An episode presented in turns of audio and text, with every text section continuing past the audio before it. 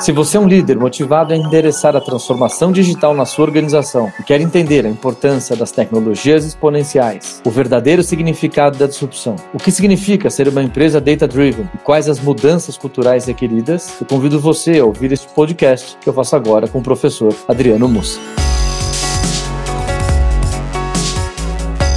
Sejam todos bem-vindos. Eu sou José Cláudio Securato, sócio fundador e CEO da São Paulo Escola de Negócios e do LEAD, e hoje conto com a presença do professor Adriano Mussa, um grande amigo, sócio e reitor da São Paulo, diretor acadêmico de inteligência artificial do LEAD, um dos maiores especialistas em inteligência artificial aplicada à educação. Mussa, muito obrigado pela presença. Obrigado, Securato, obrigado a todos. É um privilégio poder falar um pouquinho desse tema tão importante, tão urgente para os nossos líderes brasileiros. A nossa conversa de hoje faz parte de um estudo contínuo que realizamos na Sampo por meio dos High Impact Programs, nossos programas de alto impacto, onde analisamos de forma contínua as tendências de inovação, não só do mercado, mas também da sociedade.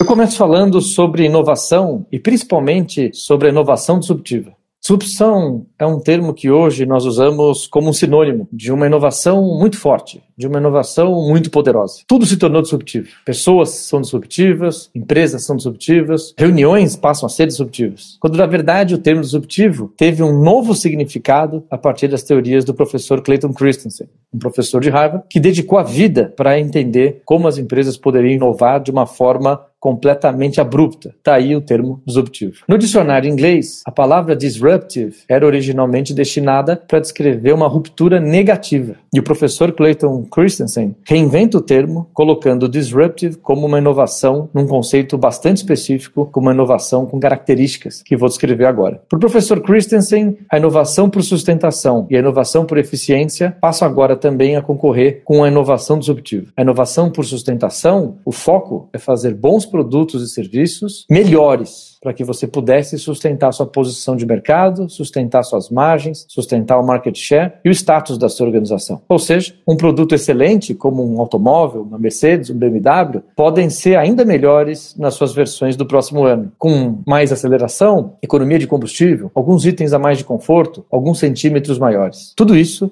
são inovações marginais para a sustentação de uma posição de mercado. Na inovação de eficiência, por outro lado, a ideia é fazer produtos e serviços mais baratos, ou seja, de forma mais eficiente. Aqui, de forma a garantir a mesma margem, mas nesse caso, sem estar na ponta da inovação, como no caso da inovação de sustentação, e sem necessariamente sustentar o status de uma marca que está na ponta. A inovação por eficiência foram famosos os casos dos automóveis japoneses, como Honda e Toyota, que fizeram automóveis muito eficientes em sua mecânica, em sua manutenção, a preços absolutamente competitivos. E conseguiram sim manter suas margens pela eficiência conquistada versus o volume de produção. Mas o professor Clayton Christensen desafia a lógica da inovação de sustentação e da inovação por eficiência com a inovação disruptiva, onde agora as companhias, as organizações devem se voltar na transformação de produtos e serviços caros, complicados e de difícil acesso em produtos e serviços baratos, simples e acessíveis. Um exemplo que eu gosto muito é o exemplo da indústria da computação. Originalmente, os computadores baseados em mainframes eram computadores caros, complicados e de difícil acesso. Eram caros porque originalmente custavam cerca de 2 milhões de dólares. Eram complicados porque eram computadores do tamanho de um prédio. E eram de difícil acesso porque exigiam engenheiros para que pudessem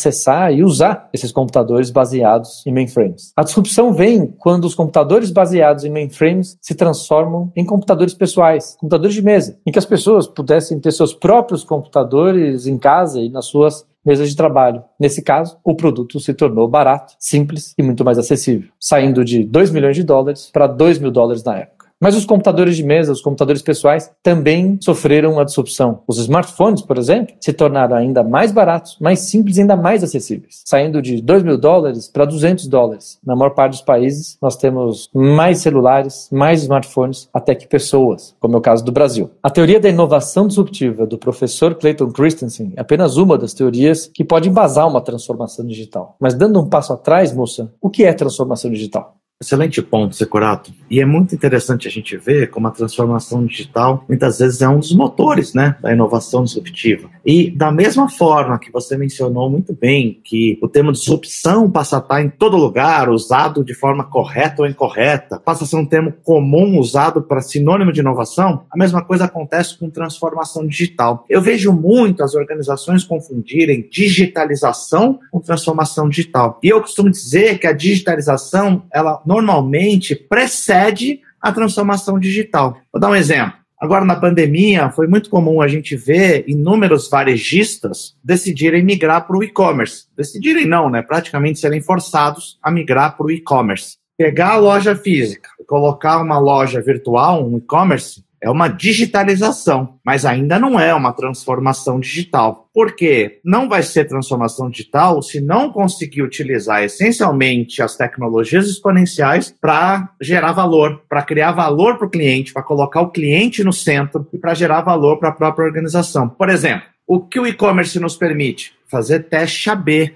fazer lojas virtuais completamente diferentes para dois, três grupos específicos testar coisas, algo que é impossível na loja física, né? Não dá para reconfigurar a loja totalmente num dia, de um dia para o outro. Mas na internet dá. Então o e-commerce permite testes AB, o e-commerce permite que a gente faça, por meio dos dados, recomendações, que a gente conheça mais e mais o nosso cliente a ponto de fazer recomendações certeiras. Opa, aí nós passamos da digitalização para transformação digital. Por isso que a gente costuma dizer que o buraco é um pouco mais embaixo, né? Digitalizar é importante importante porque isso gera elementos, essencialmente vai gerar dados para que nós possamos aplicar as tecnologias exponenciais para efetivamente gerar valor. E aí sim começar um processo de transformação digital efetivo. Tem muita essa falta de entendimento, mas uh, e aí a gente cai para as tecnologias exponenciais, né, Securato? E aí entra no porquê aprender essas tecnologias exponenciais. Um fator super importante, até para motivar o porquê eu tenho que aprender tecnologias exponenciais, é entender a exponencialidade. Nós fomos programados, nosso cérebro, nós somos acostumados a viver na linearidade. E a exponencialidade não nos é bem compreendida. Eu gosto de um exemplo em que eu convido cada um de nós a imaginar que estamos dando 30 passos lineares. Ou seja,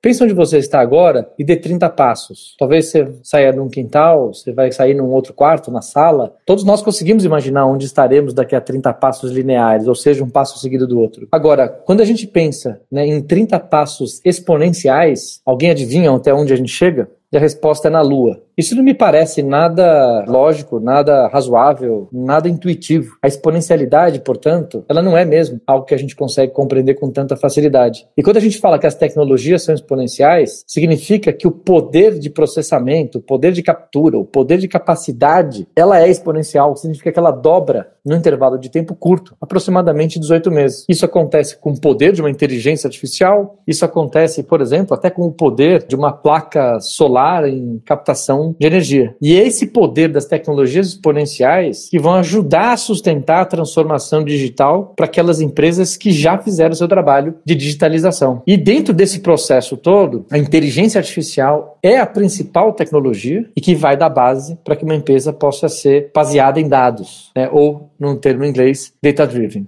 E aí, moça, eu, você, como um grande especialista, eu pergunto: o que é inteligência artificial e como ela sustenta uma empresa data-driven? E afinal de contas, o que é uma empresa data-driven? Eu, particularmente, fui estudar profundamente inteligência artificial e eu digo que levou pelo menos três vezes mais tempo para eu de fato entender o que é inteligência artificial, as capacidades da inteligência artificial do que eu esperava. Por quê? Por causa dessa falta de obviedade que você mencionou com seu ótimo exemplo de passos lineares versus passos exponenciais. E isso se a gente pensar nesse impacto de 30 passos, chegar na Lua e pensar no impacto que essas tecnologias causam nas organizações, aí sim a gente começa a falar de ruptura, né? De disrupção, de transformação digital. Todas essas tecnologias exponenciais, elas têm essencialmente dados como grande combustível, naquela lógica de que dados são o novo petróleo. E aí entra a essência do data driven. Ser data driven significa efetivamente utilizar essas tecnologias exponenciais como a alma do negócio. E eu acho muito interessante que ser data-driven não é um processo simples. Primeiro que precisamos conhecer todas essas tecnologias exponenciais e a gente sabe que não é fácil entendê-las. Acabamos de abordar isso. E aí nós estamos falando de AI, blockchain, IoT, cloud, e aí entra cibersegurança e etc. É um pacote importante de tecnologias para entender. Além disso, ser data-driven muda completamente a lógica da tomada de decisão numa organização. E nós não fomos preparados para sermos data-driven, porque o papel do líder muda completamente. Nós fomos acostumados a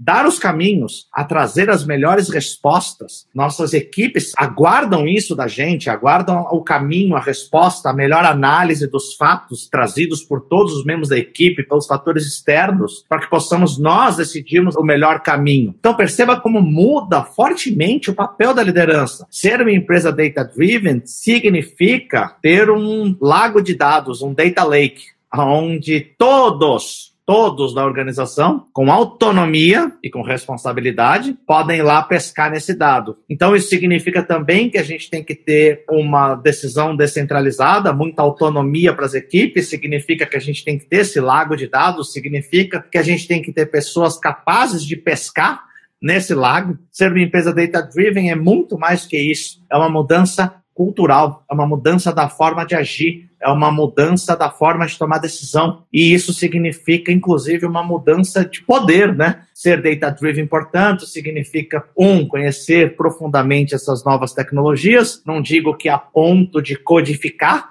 mas a ponto de entender suas capacidades, significa uma mudança cultural fortíssima, uma mudança de estrutura decisória fortíssima, mudança de autonomia para as organizações. Não consigo ver uma organização hierárquica demais sendo data-driven, porque você precisa de autonomia, precisa de todos pescando. Então, perceba, é muito mais né, do que simplesmente digitalizar. Eu sempre gosto de começar falando que a digitalização é só o primeiro passo, depois precisa vir essa avalanche de mudanças, inclusive no processo decisório. E aí a gente entra num grande desafio, que é o papel do líder nisso tudo, né? Um líder que tenha essa determinação, essa inspiração de fazer todo esse processo de mudança dentro das organizações. E Musa, essas tecnologias exponenciais, elas trazem novas formas de trabalho, né, para combinar com essa nova dinâmica da transformação digital. Essas novas tecnologias exponenciais, elas modificam tanto a forma de tomar decisão, as estruturas das organizações, a forma de trabalho, que elas nos obrigam a mudar a forma de trabalhar num nível não mais estratégico, mas no nível mais tático. E aí a gente entra com metodologias ágeis, com metodologia de garagem, com Lean, com Kanban, com XO, com Exponential Organization, com novas formas de trabalho que se conversam melhor, que se adaptam melhor a esse novo modelo de negócios, modelos transformados digitalmente, modelos aonde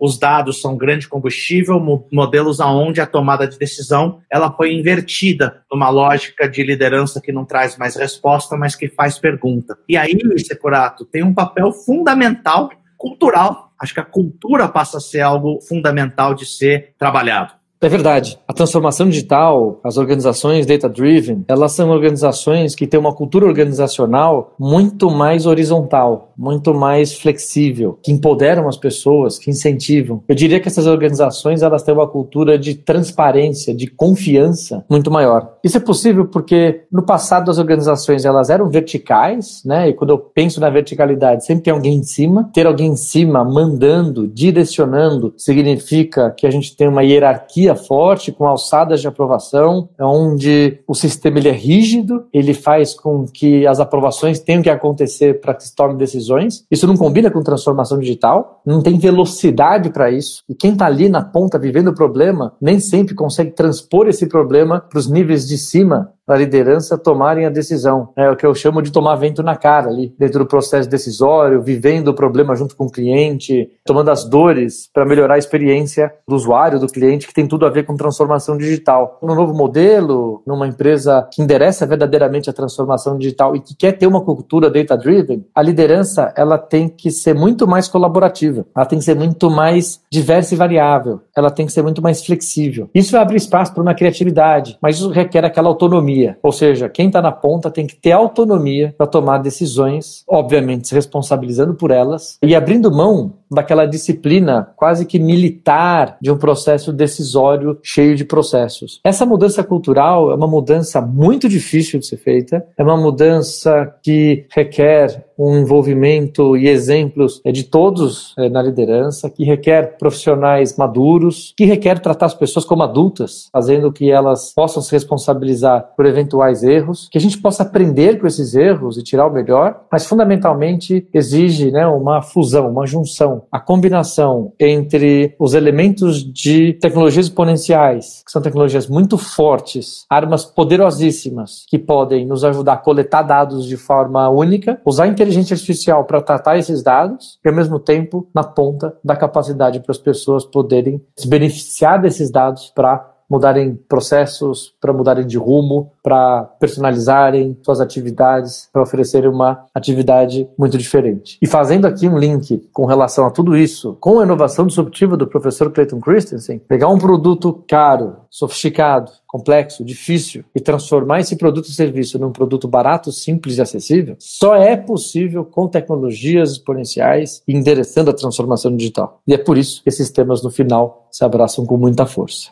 Thank you. Chegamos ao fim dessa conversa. Muito obrigado a todos vocês que nos acompanharam e muito obrigado também ao sócio e reitor da Sampol, diretor acadêmico e diretor de inteligência artificial, professor Adriano Mussa. Mussa, obrigado aí pela sua visão única e pelos seus insights de hoje. Obrigado, Securato. Obrigado a todos. É um privilégio. Obrigado. Espero que todos estejam se sentindo inspirados para inovar e para endereçar a transformação digital, a disrupção e encarar as tecnologias exponenciais. E aproveito para convidar todos vocês para conhecerem os programas programas de alto impacto da Sampol, que podem te preparar para agora e também para o futuro. Se você quer conhecer mais sobre inovação e estratégia disruptiva, eu convido você a conhecer um programa Innovation and Disruptive Strategies, realizado em parceria com Harvard Business School Online. Você vai ter a oportunidade de assistir o curso original do professor Clayton Christensen, onde ele descreverá toda a teoria, diversos casos internacionais de disrupção, combinado com as aulas presenciais aqui na São Paulo, em que a gente vai aterrizar essa teoria para as realidades brasileiras e tratar de outras dezenas de casos nacionais e internacionais, para que você se sinta inspirado inspirado a fazer o mesmo. Se você quer saber mais sobre os três pilares da transformação digital, como tecnologias disruptivas, como inteligência artificial, cloud, internet das coisas, liderança e cultura dentro de um novo contexto de transformação digital e novas economias e estratégias disruptivas, conheça o Leading Digital Reinvention, o programa de transformação digital da Sampol em correalização com a IBM. Mais debates como este você encontrará nos próximos episódios do podcast da Sampol, apresentado por mim, José Cláudio Securato. Até a próxima.